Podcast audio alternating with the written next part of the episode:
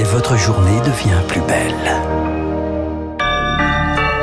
Chloé Joël pour le rappel des titres. Franck Ferrand est déjà dans le studio. Bonjour à tous à la une de l'actualité, ce dixième acte de la contestation de la réforme des retraites avec la crainte de débordement côté manifestants, côté police aussi. Dans les écoles primaires, 30% de grévistes prévus. Le mouvement va toucher également les transports, la circulation des trains limitée, comme c'est le cas depuis trois semaines, 3 TGV sur 5, un TER sur 2. Les raffineries sont concernées également. Seules deux d'entre elles continuent à produire avec des conséquences à la pompe. 15% des stations manquent d'au moins un carburant. Ce matin, Laurent Berger appelle à une médiation pour trouver une voie de sortie.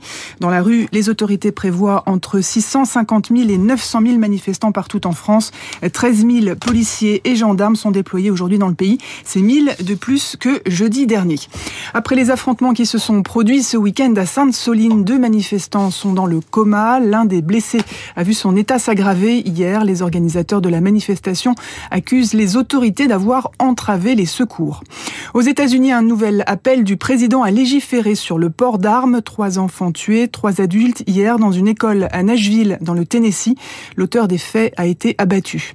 En Espagne, les flammes ont repris de plus belle près de Valence, ravivé par le vent, le pays touché par son premier incendie d'ampleur en raison des températures trop douces, jusqu'à 30 degrés en fin de semaine dernière. 4500 hectares de végétation ont été ravagés. On termine avec la bourse et on retrouve Marjorie Ancelot d'Investir le Journal des Finances. Quelle est la tendance à l'ouverture, Marjorie Bonjour Chloé, bonjour à tous. Eh bien, on va dire que le rebond euh, se poursuit, plus 1% pour le CAC 40 qui repasse au-dessus des 7100 points. On a en fait la même tendance qu'hier, à savoir que le rebond des valeurs bancaires ramène un peu de calme sur le marché après presque trois semaines de turbulence. Société Générale pas loin des moins 30% depuis début mars gagne là tout de suite 2,5%. Euh, le système bancaire polarise toujours l'attention. On attend cet après-midi aux États-Unis l'audition de Michael Barr, le président, le vice-président euh, de la Réserve fédérale en charge de la supervision des banques devant le Sénat dans le cadre euh, de la faillite de Silicon Valley Bank. Et d'après ses remarques préparatoires, on sait déjà qu'il estime que le système bancaire en général est, je cite,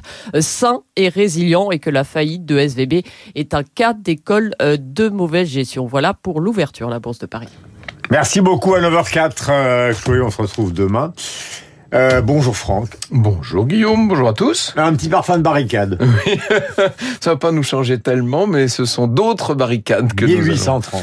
On va en 1830, en plein cœur de l'été, les journées révolutionnaires qu'on a appelées les Trois Glorieuses. On va essayer de, de suivre les pas du duc d'Orléans qui s'apprête à prendre